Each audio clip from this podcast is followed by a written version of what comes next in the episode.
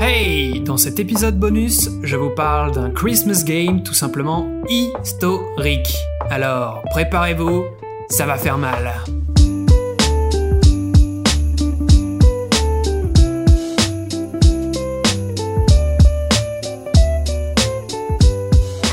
Christmas Day in Madison Square Garden has become a tradition, and today it's the Boston Celtics who invade the New York Knicks. Nous sommes donc le 25 décembre 1985 au Madison Square Garden. À ma droite, les New York Knickerbockers. À ma gauche, les Boston Celtics. Les Knicks sont au bas du classement avec un très mauvais début de saison de 9 victoires pour 19 défaites. Les Celtics, eux, marchent déjà sur la conférence Est avec 21 victoires pour 6 défaites. Sur le papier, le match semble totalement déséquilibré. L'équipe des Celtics de la saison 85-86 est considérée par beaucoup comme l'une des meilleures de l'histoire. Elle compte 3 All-Stars, Robert Parrish, Kevin McHale et le double MVP en titre Larry Bird, sans bien sûr parler de leur banc d'une profondeur abyssale. Les Knicks sont quant à eux orphelins de leur superstar Bernard King, qui a subi une terrible rupture des ligaments croisés quelques mois plus tôt. Mais la présence du rookie Patrick Ewing est une lueur d'espoir pour les fans des Knicks, Beaucoup l'attendent comme le Messie capable de rendre leur lettre de noblesse à la franchise de New York. Pour l'occasion, le Garden fait salle comble, et beaucoup de fans espèrent assister à un miracle. Les joueurs des deux équipes font leur entrée sur le terrain, pour l'entre-deux, ce sera Parrish face à Ewing. Et c'est parti Patrick Ewing gagne l'entre-deux, mais la balle atterrit dans les mains de McHale. Les Celtics sont donc les premiers à l'attaque. Le match commence très doucement puisqu'il faut attendre la 90e seconde pour voir enfin McHale rentrer le premier panier de la rencontre. Côté New York, c'est l'ailier fort Pat Cummings qui débloque le compteur avec deux lancers francs. Progressivement, les Six vont prendre l'avantage grâce à leur défense collective bien en place. Les Knicks ne vont d'ailleurs inscrire que 6 points lors des 6 dernières minutes. Malgré ça, l'équipe de New York reste à distance raisonnable de Boston. Score du premier quart, 23 à 14 en faveur des Celtics. Le deuxième quart ressemble beaucoup au premier, mis à part peut-être quelques belles actions, comme un alley-oop de Patrick Ewing.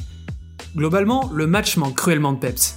Même le public du Madison Square Garden, d'habitude si bouillonnant, semble un peu endormi.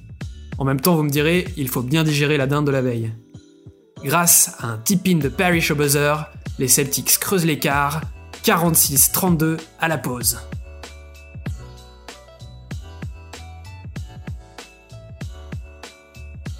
Après la première mi-temps, on reste un peu sur notre fin. La différence de niveau s'est durement fait ressentir.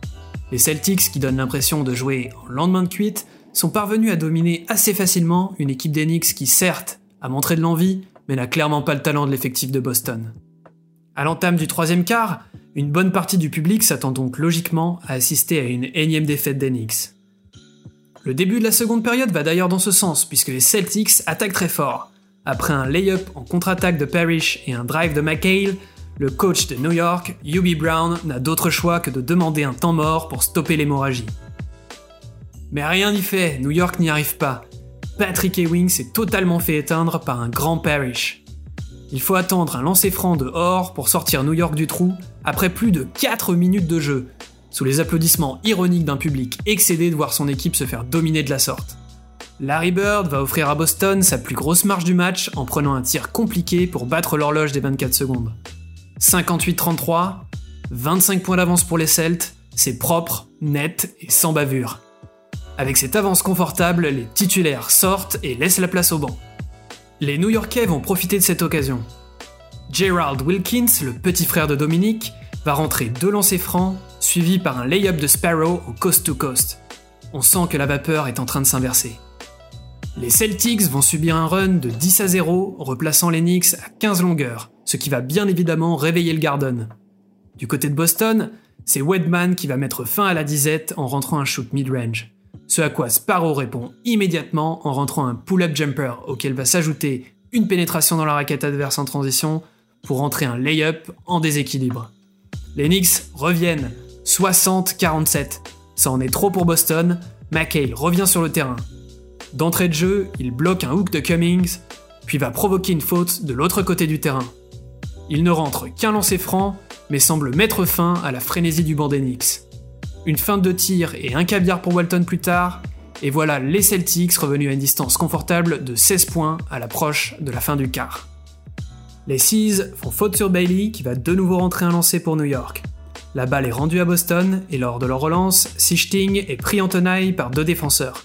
Il est contraint de tenter une passe aveugle. Passe qui va atterrir dans les mains de Wilkins, qui s'empresse d'aller claquer un gros dunk à la manière du frangin. Les supporters exultent. 63-50, il reste 8 secondes à jouer dans ce troisième quart. Les Celtics relancent vite, et dans la précipitation, Vincent rate sa passe pour Wedman, qui finit en dehors du terrain. New York a donc l'occasion de recoller un peu plus au score.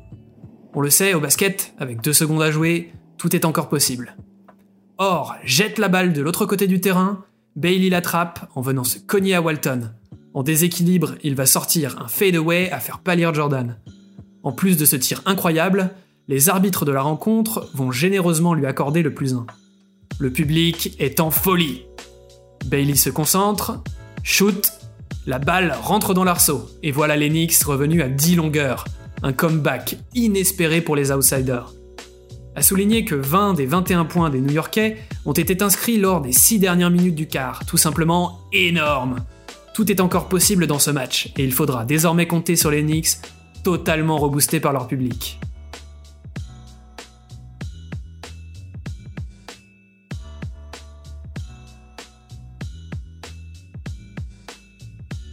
Parrish démarre les hostilités lors du dernier quart en rentrant deux lancers francs obtenus sur la première attaque des Celtics. Wilkins, qui n'a pourtant pas la réputation d'être un sniper, va profiter d'un écran pour entrer un tir à la limite du périmètre. Puis Wilkins, toujours lui, va profiter de sa bonne dynamique pour réaliser une très belle action. Pump fake pour se débarrasser du défenseur et lay-up. Les Knicks ne sont plus qu'à 8 points. Les deux équipes se rendent coup pour coup et 3 minutes plus tard, l'écart est revenu à 10 mais un panier et un 3 points plus tard, et voilà les Knicks avec un écart de 5 points, le plus petit depuis le début de la rencontre. 77-72. Verrouillé par Or, Bird va effectuer un tir lobé au-dessus de son défenseur. Filet. L'ailier des Knicks est médusé. Ewing répond avec un tir contre la planche. Les Knicks tiennent, mieux, ils grappillent point par point. 82-78 avec un peu plus de 3 minutes à jouer. Ainge pénètre dans le périmètre et se prend une faute offensive pour charge sur Ewing. Après ça, Patrick va inscrire un nouveau panier contre la planche, 82-80 à 2 minutes 34 du coup de sifflet final. S'ensuit une bonne séquence des Celtics qui inscrivent 4 points pour se redonner un peu de souffle. Temps mort new-yorkais. 1 minute 51 à jouer, 6 points d'écart. Les Knicks ont faim et Ewing va se battre au rebond de ses propres tirs manqués.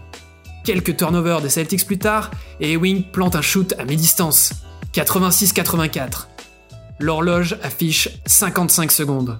Je n'imagine pas la tension qui règne dans la salle à ce moment-là. Johnson va rater son tir et faire faute sur Sparrow. Je vous laisse apprécier la suite. Daring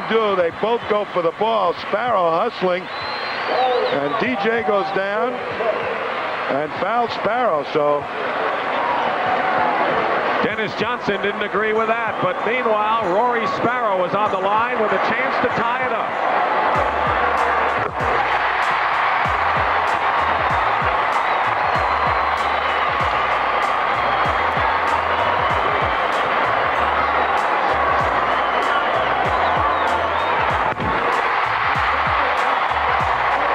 « 86-86 Pour la première fois depuis le début de la rencontre, les Knicks sont revenus à hauteur des Celtics. Il ne reste plus que 34 secondes à jouer. Boston se tourne vers McHale pour mettre fin au calvaire. Il se retrouve alors en 1 contre 1 face à Cummings, mais attend beaucoup trop longtemps avant de tenter quelque chose. Il arme son shoot et se fait chipper le ballon par derrière. C'est encore Patrick venu en renfort. Le Garden est en ébullition. Après plus de 48 minutes de jeu, les Knicks ont une chance de l'emporter au buzzer. Cummings prend son shoot mais rate son tir. Direction les prolongations.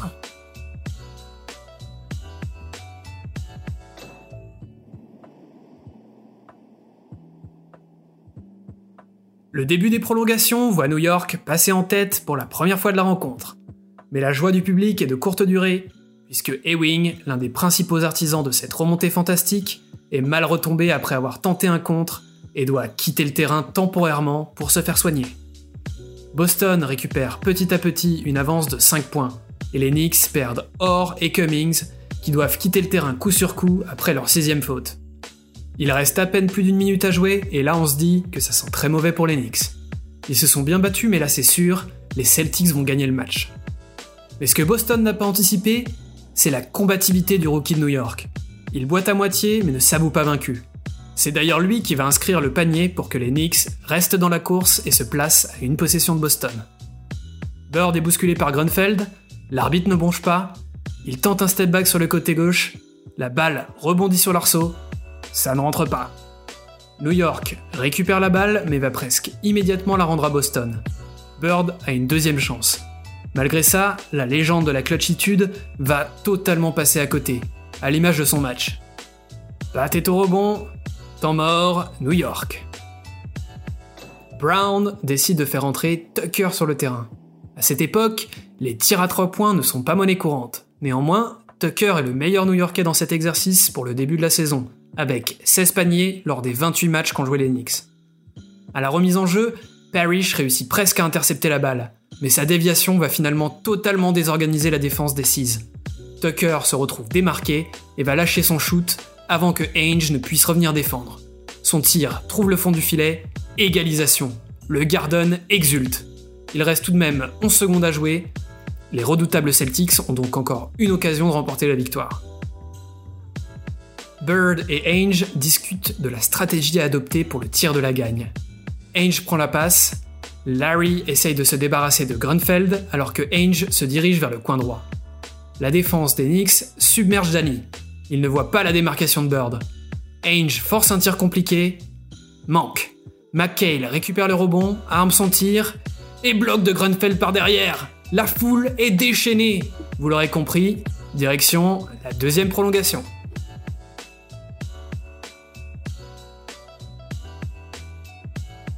Johnson inscrit le premier panier de la prolongation pour Boston. Boosté par le public, les ne lâchent rien. Grunfeld égalise et Ewing redonne l'avantage aux Knicks avec un nouveau tir sur la planche. Les Knicks défendent comme des chiens enragés et attaquent avec une confiance insolente. Il n'en faut pas plus pour faire exploser les Celtics. Les Knicks ne lâchent plus jamais l'avance et vont même se permettre un run de 14 à 1. Le match se termine sur le score de 113 à 104. Sur les 28 dernières minutes, New York a inscrit 80 points contre 48 pour Boston. Patrick Ewing, qui n'était qu'à 8 points au milieu du troisième quart, finit à 32 points, 11 rebonds, 3 passes décisives, 2 interceptions et un bloc. Cette déculottée à l'antenne nationale sera un déclic pour cette équipe légendaire des Celtics. Après ça, ils gagneront 29 des 33 matchs suivants, avant d'aller décrocher un nouveau titre face aux Rockets, Dakim Olajuwon et Ralph Thompson. L'histoire retient la performance incroyable de Patrick Ewing, symbole de la détermination dont il va faire preuve tout au long de sa carrière. D'un point de vue plus personnel, je retiens plusieurs choses. Déjà, les pourcentages catastrophiques des Celtics au tir, à l'image de Larry Bird à 8 sur 27. Je retiens aussi l'élégance et la grâce que dégage Robert Parrish sur le terrain. Je trouve qu'il est un peu oublié aujourd'hui et que c'est bien dommage parce que pour moi, c'est un pivot d'une grande classe. Et j'ai surtout été impressionné par l'étincelle qu'a insufflé Sparrow, qui a mis le feu au Garden et qui a par la suite donné naissance à l'incendie que Boston n'a jamais su éteindre. Preuve qu'à New York, rien n'est impossible et que tout peut aller très vite. C'est la fin de cet épisode. J'espère que vous avez apprécié cette petite pastille pour bien digérer le repas du réveillon.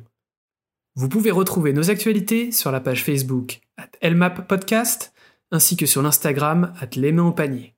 Cet épisode et ceux à venir sont à retrouver sur toutes les plateformes de podcast. Quant à nous, on se retrouve très bientôt pour de nouvelles aventures, mais toujours autour d'une balle orange. Ciao